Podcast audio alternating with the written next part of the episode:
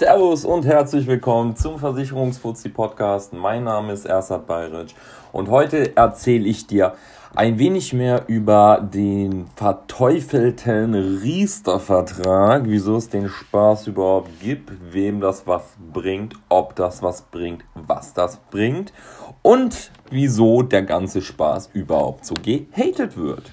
Wir fangen mal ganz einfach an. Wieso gibt's denn die Riester-Rente?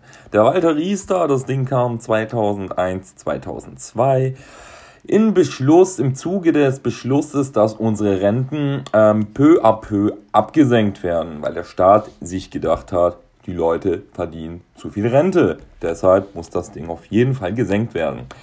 Ähm, um dann natürlich der Altersarmut entgegenzuwirken, hat der Staat beschlossen, dass man privat vorsorgen sollte und schon war die Riester-Rente auch schon geboren.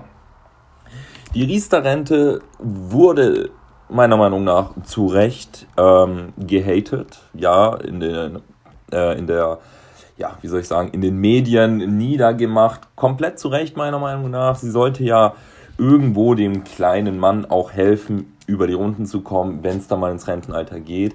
Ähm, wurde versäumt, wurde 2018, also dieses Jahr, ein wenig nachgeholt. Verbesserungspotenzial besteht, aber mittlerweile ist das schon geil, muss ich ganz sagen. Die Versäumnisse waren nämlich ähm, dahingehend, dass die Riester angerechnet wurde und wer dann wenig Rente bezogen hat, und dann auf Grundsicherung hochgestuft wurde. Der hatte leider Pech, weil die Riester angerechnet wurde. Bedeutet, er hat jahrelang vergebens in die Riester-Rente einbezahlt. Dies wurde aber 2018 jetzt, wie gesagt, geändert und jetzt ist ein maximaler Freibetrag von 200 Euro Riester-Rente möglich. Das heißt, die Grundsicherung, wenn es dann in diesen Schwerfall kommen sollte, kriegt man dennoch durch die Riester bis zu 200 Euro als private Rente dazu, die nicht angerechnet wird. Ganz kurz, die Riester-Rente bietet meiner Meinung nach äh, Renditechancen, die seinesgleichen suchen, denn wenn, man darf 2100 Euro maximal im Jahr in die Riester einbezahlen und diese 2100 auch steuerlich geltend machen. Man bedeutet, man kann freiwillig auch über die 2,1 im Jahr einbezahlen, ist aber an dieser Stelle nicht zu empfehlen. Durch staatliche Förderungen und oder Steuervorteile kommt man so nämlich auf eine Rendite von Minimum 8%. Was schon nicht schlecht, ja, nicht schlecht ist. Äh, teilweise kommt man auch gut über das 10 oder 15-fache dessen, was man einbezahlt hat. Das, ähm, ihr werdet aber später sehen, wieso.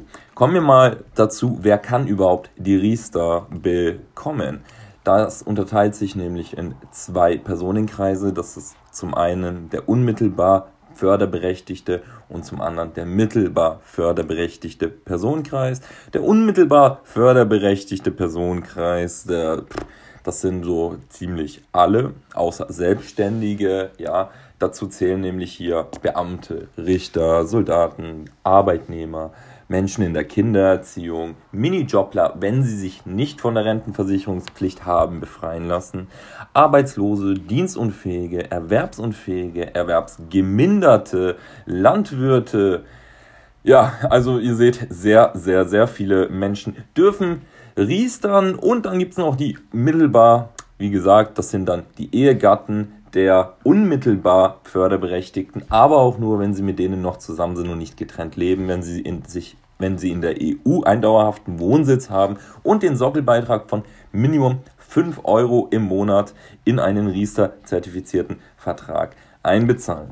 Riester zertifiziert bedeutet nämlich, es gibt nämlich nicht den Riester-Vertrag. Das ist ein Mythos. Riester ist meiner Meinung nach eher ein Zertifikat, das auf verschiedenste Produkte eben ja, erteilt wird, wie den Bausparer, den Rentenversicherungslösungen, die es klassisch oder vorgebunden gibt, den Vorsparer, den Banksparer, ja, Wohnriester kann man da auch kombinieren, ähm, vor allem im Rentenversicherungsbereich. Da gibt es also etliche Möglichkeiten zu riestern mit den vollen Förderungen. Wichtig dabei ist aber bitte, dass man immer auf die individuelle Situation und den individuellen Wunsch achtet. Riester ist nämlich wirklich nur für die Altersvorsorge gedacht. Also wirklich dafür gemacht, dass man sich das Kapital später verrenten lässt. Ausnahme eben meiner Meinung nach die Wohne Riester, indem man das Geld Gott sei Dank auch nutzen kann, um zum Beispiel eine Restschuld zu tilgen, einen Kredit aufzunehmen, eine eigene Immobilie zu erwerben, etc. Hauptsache wichtig dabei ist, dass es um die eigengenutzte Immobilie dann geht und nicht als Kapitalanlage. Gefördert wird man vom Staat, wenn man 4% seines Bruttos einbezahlt. Wenn man nur 2% des Bruttos einbezahlt, dann bekommt man logischerweise die halbe Förderung. Wenn man jemand 4% aber von seinem Brutto einbezahlt, dann bekommt er eine Grundzulage von 175 Euro. Wenn das sein erster Riester-Vertrag ist und die Person ist noch unter 25, dann bekommt sie den Berufseinsteigerbonus von 200 Euro on top. Bedeutet, ein 25-Jähriger, der das erste Jahr anfängt zu riestern, kann sich schöne 375 Euro vom Staat als Zulage gönnen. Des Weiteren kriegt man für jedes Kind, das vor 2008 geboren wurde, noch einmal 185 Euro Zulage on top und für jedes Kind, das ab dem 01.01.2008 geboren wurde, kriegt man weitere 300 Euro on top vom Staat als jährliche Zulage wo ich dann sage, das ist ein geiles Ding. Dann nehmen wir mal die Hausfrau, die zu Hause ist. Der Ehemann ist Arbeitnehmer. Sie muss einen Sockelbeitrag von 5 Euro, quasi 60 Euro im Jahr bezahlen. Hat drei Kinder, die alle nach 2008 geboren wurden. Jo, sie ist jetzt mal schon über 25, dann hat sie immer noch ja, 1075 Euro für 60 Euro selbst einbezahlt. Das ist meiner Meinung nach ähm, das ist erstmal unschlagbar. Ja, das kann man nicht einfach so, das kann man jetzt nicht schlecht reden, meiner Meinung nach, ja. Ähm, das sind fast 2000 Prozent Zuwachs. Das ist schon, ja, definitiv eine Hausnummer. Wie gesagt, Riester lohnt sich nicht für jeden. Ein Selbstständiger wie ich zum Beispiel, ich werde nicht förderberechtigt. Das bedeutet, ich kann so viel riestern, wie ich möchte. Ich kriege vom Staat am Ende des Tages keinen einzigen Cent dazu. Deshalb Riester nur machen, wenn ihr auch bitte unmittelbar oder mittelbar förderberechtigt seid. Ansonsten die Kacke bitte lassen, weil sonst ist das eine Kacke und eben kein geiles Ding, was euch Rendite, Zulagen und Steuervorteile ja, bringt. Steuervorteile hatten wir ja schon gesagt. Es gibt ebenfalls Steuervorteile. Da wird man dann ungefähr bei 8 bis 9 Prozent Minimum im Jahr liegen. Was man noch dazu sagen muss, fairer Hinweis, ähm, die Riester, ja, die untersteht der sogenannten nachgelagerten Besteuerung. Die nachgelagerte Besteuerung bedeutet, dass wenn ihr dann die Rente mal kassieren solltet, ihr das, wenn die Rente kommt, versteuern müsst, wie so vieles am Markt eben in der Rente dann doch besteuert werden muss. Großer Vorteil, in der Regel verdienen die meisten in der Rente einfach weniger Kohle als davor. Deshalb ist der persönliche Steuersatz niedriger und von dem her lohnt es sich in den meisten Fällen, bitte nicht festnageln, wenn es bei euch anders ist, in den meisten Fällen lohnt sich deshalb das Ries dann dennoch auch trotz nachgelagerter Besteuerung. Was man noch wissen sollte, ähm, bei Altersvorsorgeprodukten im privaten Bereich gibt es etwas, das nennt sich Rentenfaktor, der, wenn es keine fest garantierte Rente gibt, ist dieser Rentenfaktor ungefähr so angegeben, 30. Ja, 30 sagt euch erstmal nichts. Das bedeutet jetzt, okay, ihr habt 30 Euro pro 10.000 Euro Rentenkapital. Bedeutet, wenn ihr 100.000 Euro am Ende in eurer Rentenversicherung drinnen habt, bekommt ihr eine Rente von 300 Euro.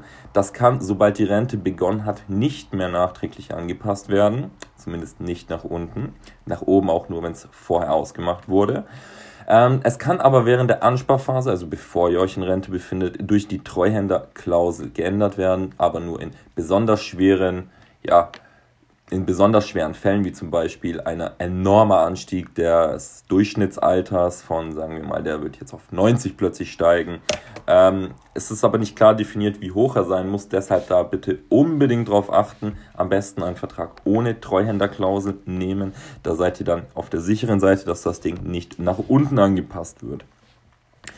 Des Weiteren könnt ihr, wenn es dann mal in die Rentenphase kommt, das ist dann so bei den meisten mit 67, könnt ihr euch 30% der Rente sofort ausbezahlen lassen. Das hat aber den Nachteil, dass wenn ihr sie sofort ausbezahlen lasst, ihr einen höheren Steuersatz für diesen Monat habt und das bedeutet, ihr zahlt mehr Steuern, verliert mehr Kohle. Deshalb ist es da wahrscheinlich in den meisten Fällen doch geschickter, das Geld zu verrenten und das als monatliche Rente ausbezahlt zu bekommen. Ähm, sonst, ja, frisst der Staat wieder sehr viel hart erspartes Geld weg. Übrigens, könnt ihr, wenn ihr eine Kleinstrente bekommen würde, die 2018 bei 30,45 Euro liegt, das heißt, wenn eure Riester-Rente so wenig Kapital drin ist, dass eure Rente unter 30,45 Euro liegen würde, dann dürft ihr eine Sonderauszahlung von 100% machen und euer gesamtes Kapital ausbezahlen, was ihr im Riester-Vertrag habt. Auch da zu beachten, wie es mit der Steuer aussieht, das kann ich jetzt nicht pauschalisieren. In der Regel sollte es aber vielleicht nicht so eine große Steuerbelastung werden. Wenn wir von diesen Kleinstrenten sprechen, dann sind da nämlich auch nicht so viel ja, Kapital drinnen. Aber auch da bitte, wie gesagt, beachten. Das ist wichtig, Eigenverantwortung oder mal jemanden drüber schauen lassen, der sich mit dem Metier äh, ein bisschen besser auskennt als vielleicht der Otto Normalverbraucher. Ähm, was man noch wissen muss, diese Riester-Rente, wie gesagt, wir haben staatliche Zulagen, die enorm sind, wir haben Steuervorteile. Bedeutet, wenn ihr den Vertrag frühzeitig kündigt, ja, dann müsst ihr diese Zulagen und Steuervorteile zurückbezahlen.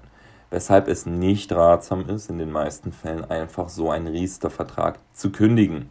Eine Riester umschichten auf eine andere Riester, das kann man machen, ist in manchen Fällen auch sehr zu raten, nicht in allen. Das muss man wieder auch beim Kunden, also bei euch, individuell berechnen und herausfinden. Ja, aber bitte macht den Fehler nicht, eure Register zu kündigen. Ihr verliert nämlich eure Steuervorteile, eure staatlichen Zulagen. Wenn ihr da schon einige Jährchen einbezahlt habt, dann werden das schon Hunderte oder Tausende von Euros sein. Deshalb mein Tipp, wenn ihr mal vorhabt, nicht mehr in die Riester einzubezahlen, gar kein Problem. Ihr könnt das Ding stilllegen lassen, beitragsfrei weiterführen und eure, Steuer, äh, ja, eure Zulagen und Steuervorteile bleiben ebenso erhalten, ohne dass ihr kündigen müsst, ja, oder noch irgendetwas zu befürchten hätte. Das Geld wird dann in der Rente, wenn es soweit ist, ganz normal verrentet, beziehungsweise ihr könnt euch 30% auszahlen lassen, beziehungsweise ihr könnt euch 20% auszahlen lassen, wenn das Ding vor 2005 abgeschlossen wurde, oder wenn das Ding so wenig Rente einbringt, dass es unter 30,45 Euro liegt, könnt ihr euch auch 100% auszahlen lassen. Genau, ähm, das war jetzt nur ganz kurz zusammengefasst. Das war's meiner Meinung nach auch schon zu Riester, was man ja in einem 15-minütigen Podcast wissen müsste.